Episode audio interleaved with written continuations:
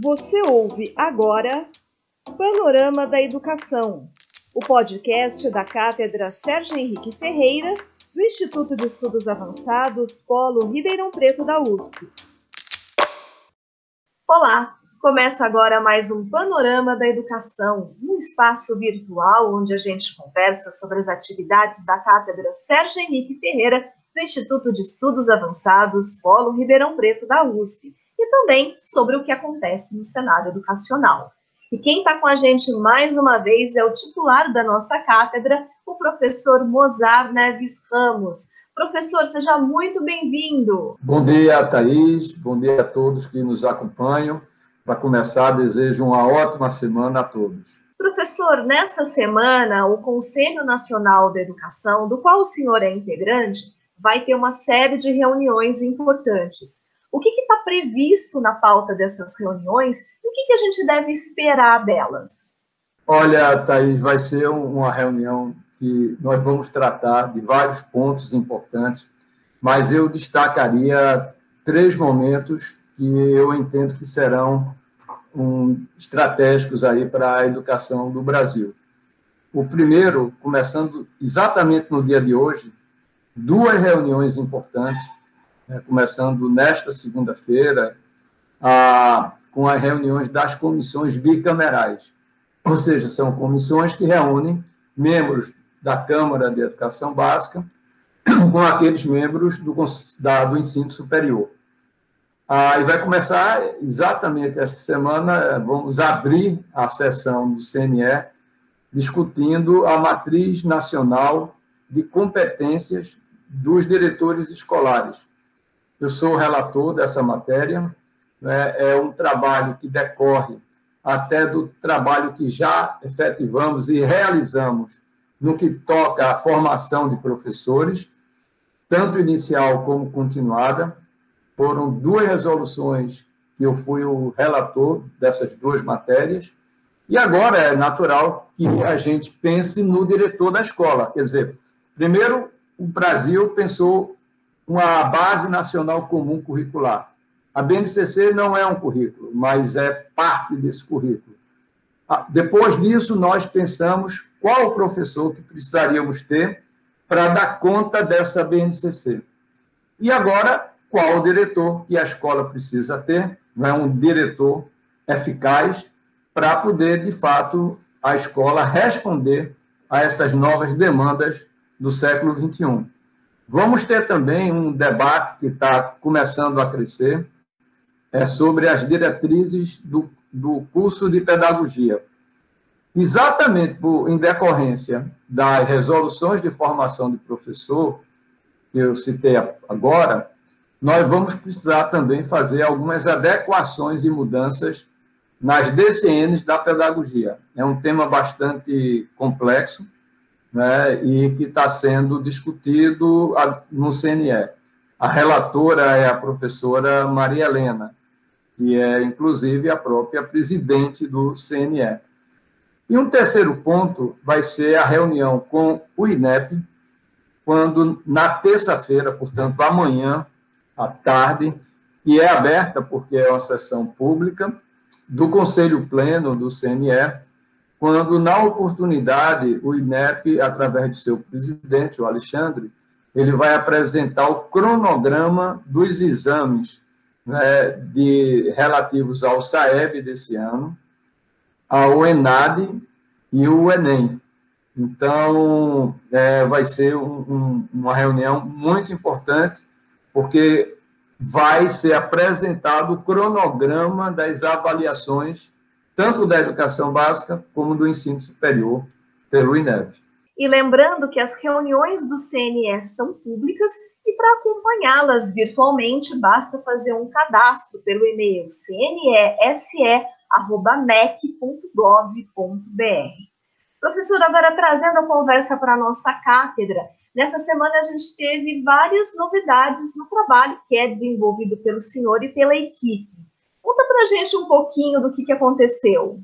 Bom, eu já tinha falado na semana passada, né, no nosso programa Panorama, da, do primeiro artigo né, aceito para a revista Ensaio, que é uma revista Qualis A1, da CAPES, e, e nós finalizamos todo o encaminhamento do artigo, que será publicado no último número de 2020. Né? Então, como eu disse, é sempre bom a gente festejar, comemorar uma conquista, uma publicação de um trabalho com um ano apenas de funcionamento da cátedra. Mas essa semana que passou, a gente teve algumas reuniões muito importantes. A primeira delas com o Conselho Estadual de Educação do Maranhão. Como eu já falei anteriormente, nós temos uma, uma pós-doc lá do Maranhão, a Elizabeth Rodrigues, que também é membro do Conselho Estadual de Educação daquele estado. Então, o trabalho dela será acompanhado né, como uma espécie de observador de qualidade do trabalho, porque a ideia é que esse trabalho da Elizabeth, que vai versar sobre os municípios de médio porte do estado do Maranhão, são sete municípios.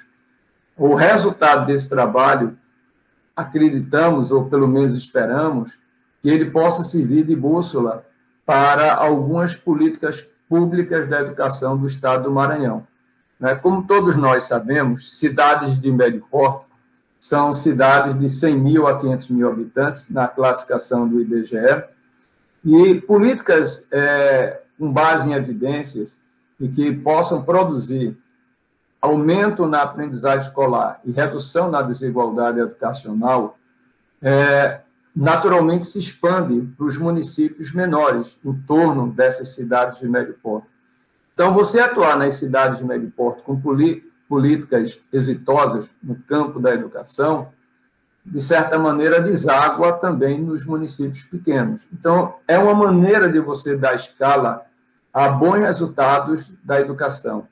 E esse, essa reunião foi realizada na última quinta-feira, dia 18, né, e foi bastante produtiva e muito festejada por todos. É, eu diria até que o Conselho criou uma expectativa muito grande em relação à participação da cátedra naquele Estado. Bom, de um lado me preocupa, né, porque é uma expectativa grande, mas, por outro, me deixou muito feliz porque eles acreditam muito no trabalho da cátedra. Uma outra reunião que nós realizamos é com relação ao Estado de Sergipe que só tem um único município de médio porte, com base nessa classificação do IBGE, que é Nossa Senhora do Socorro. E já foi também acordado com a secretária municipal a gente fazer um termo de cooperação para tornar Socorro né, a espécie de Sobral de Sergipe. Né? Sobral, como todos nós sabemos, é uma grande referência na educação pública desse país. E, por fim, um trabalho que está sendo realizado, realizado por uma outra pós-doc, que é a Juliana Silva, também lá do estado de Sergipe. Ela está fazendo, além de coordenar o Atlas da Educação, que é um portal que deve ser lançado em abril, maio, mais tardar desse ano, não, é, só para cidades de médio porte, mas para os municípios brasileiros. Vai ser um grande Atlas da Educação é, ela também está fazendo um trabalho de análise estatística multivariada para essas cidades de médio porte, muito na linha do trabalho que foi aceito, que eu me referi anteriormente, para a revista Ensaio. E ela já concluiu o trabalho para todos os municípios de médio porte da região norte do Brasil. Então, será mais um trabalho que nós esperamos, de alguma maneira, publicizar para os gestores desses estados do norte, não é? no, no que se refere aos municípios de médio porte da região norte. Temos uma desigualdade absurda né, e uma complexidade muito grande nessa região, porque você tem um estado como o Amazonas, ou mesmo Pará, que são estados de tamanho continental. Né? O tamanho desses estados é algo impressionante. E você tem desafios enormes para oferecer educação, por exemplo, no estado do Amazonas. É, você tem distâncias que o professor, para chegar numa escola, às vezes tem que pegar quatro meios de, de, de locomoção, né? Então, é um desafio enorme. Então, a gente está fazendo esse trabalho na perspectiva de contribuir para melhorar as políticas públicas de educação da região norte. E faz parte né, do trabalho da cátedra, porque o trabalho da cátedra já está muito focado nas cidades de médio porte, e não só de São Paulo, que são 66 das 242 cidades de todo o Brasil. Mas o foco é Brasil. Então, a gente está fazendo estudos né, nas regiões do Brasil, nas cidades de médio porte, e a Juliana, a nossa pós-doc, está fazendo um belo trabalho nessa direção.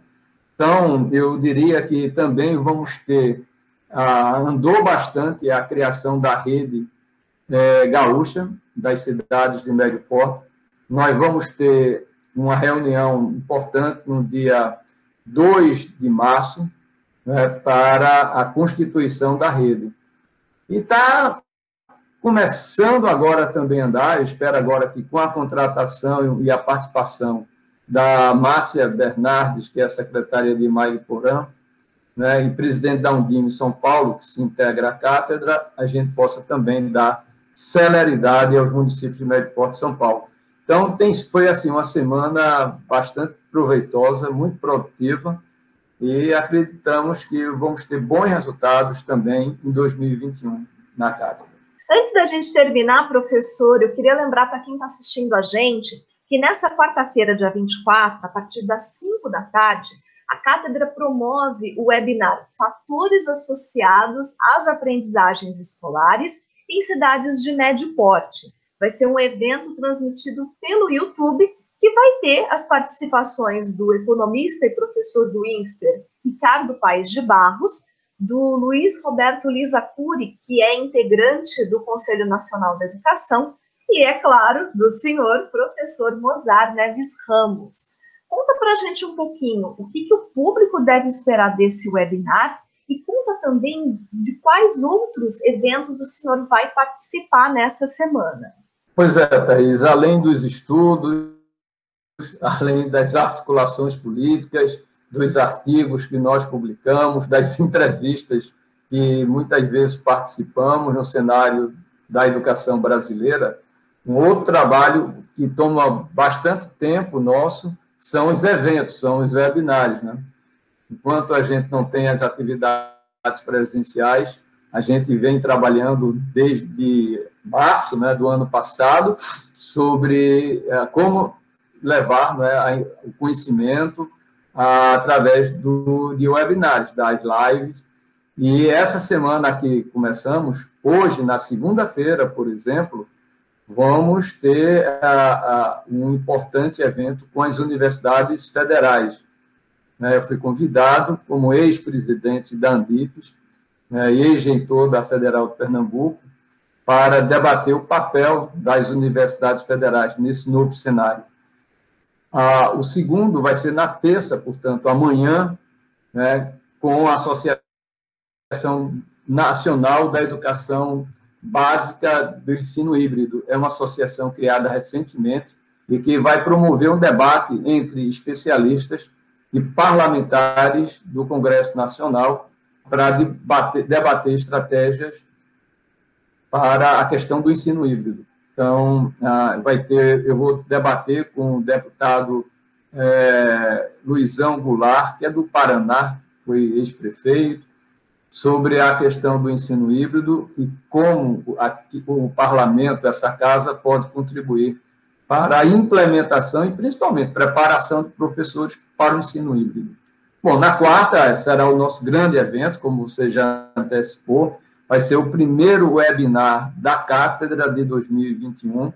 Será um momento muito especial, porque é um trabalho feito com muito zelo por um dos mais importantes economistas desse país, Ricardo Paz de Barros, né, conhecido como PB, onde ele fez uma análise é, dos fatores que estão associados com as aprendizagens escolares nas cidades de médio porte. Portanto, é um estudo baseado em evidências, que pode naturalmente contribuir e vai contribuir certamente para a aprendizagem escolar nas cidades de médio porte. Então, por isso, o nome são que fatores estão associados à melhoria da aprendizagem escolar nas cidades de médio porte. Você vê, né, quando a gente começa a semana, a gente ainda pega a ressaca do trabalho da semana que passou, não é? Então, a voz já, mal começou a semana, já está falhando. Mas é, esse evento vai ser muito importante. Vai ter a participação de muitos secretários de educação das cidades de médio porte, muitos especialistas, está tendo uma ampla divulgação por diferentes canais. Então, convidamos a todos né, a participar do evento da abertura do primeiro webinar, webinar da Cátedra Sérgio Henrique Ferreira, nessa quarta-feira, às 17 horas. Né? E na quinta-feira, vamos ter um evento importante também, promovido pela Abre Livros, que reúne todas as editoras de livros didáticos do Brasil para discutir a questão da, do novo ensino médio e a BNCC. A gente sabe que está sendo um grande desafio para os estados, que têm a responsabilidade pela implementação do novo ensino médio, implementá-lo nesse cenário de pandemia. Ao mesmo tempo, algumas medidas que deveriam ter sido tomadas pelo Ministério da Educação, infelizmente, ficaram atrasadas, e isso está prejudicando a implementação. Mas esperamos que, com esses debates, essas questões, a gente comece, de fato, em 2021, a implementar o novo currículo do ensino médio, que é muito importante em função de um novo cenário disruptivo né, que a gente vem enfrentando, que vai exigir flexibilidade, diversificação, né, trabalhar com o conceito de educação integral, de uma educação para o trabalho. Né? Então, é tanto que o quinto eixo do novo ensino médio trata exatamente, permite que o estudante possa fazer todo o ensino médio através de um ensino, um ensino técnico profissionalizante. Isso é muito importante, porque o Brasil precisa muito de técnicos, de profissionais especializados em algumas áreas estratégicas para o desenvolvimento do país. Então, eu acho que o novo ensino médio, se adequadamente implementado e principalmente apoiado pelo Ministério da Educação, de forma efetiva, não somente com recursos, né? recursos são importantes, obviamente, mas com a coordenação nacional que o MEC precisa assumir, né, vai ser muito importante para melhorar a produtividade do país, formar jovens preparados tanto para a universidade como também para o mundo do trabalho. Então, vai ser um evento também importante, ou seja, vamos ter uma semana bastante agitada com o CNE, com os webinários, enfim, as entrevistas que sempre surgem, é, sempre surgem na, em semana de CNE, sou muito demandado pelos meios de comunicação, mas isso nos motiva muito, não é? Isso, na verdade, torna ainda mais relevante o trabalho que a Cátedra Sérgio Henrique Ferreira vem procurando fazer para melhorar a qualidade da educação em termos das aprendizagens escolares e da redução da desigualdade educacional nas cidades de médio porte, 242 cidades de todo o Brasil. É isso aí, professor. E para quem quiser saber mais sobre o webinar Fatores Associados às Aprendizagens Escolares em Cidades de Médio Porte, que é promovido pela Cátedra, e também sobre os outros eventos dos quais o professor Mozart participa como palestrante nessa semana, é só entrar no site do Instituto de Estudos Avançados Polo Ribeirão Preto, da USP, nesse endereço aqui, sites.usp.br barra IEARP. Professor Mozart, muito obrigada por mais esse nosso bate-papo de hoje. Muito obrigado, Thaís, e desejo a você e a todos que nos acompanham uma ótima semana. E se você quiser saber mais sobre a Cátedra Sérgio Henrique Ferreira e as atividades que ela realiza, siga nossos perfis no Instagram, no Facebook e inscreva-se também no nosso canal no Telegram. Curta, compartilhe os nossos conteúdos e conta lá para a gente também o que, que você gostaria de ver a gente discutir aqui no Panorama da Educação. Além disso, os nossos programas ficam disponíveis toda semana em formato podcast nas principais plataformas de áudio. Na próxima semana eu volto com mais um panorama da educação e eu te espero aqui. Até lá! Você ouviu Panorama da Educação, o podcast da Cátedra Sérgio Henrique Ferreira, do Instituto de Estudos Avançados Polo Ribeirão Preto da USP. Apresentação e produção: Thaís Cardoso.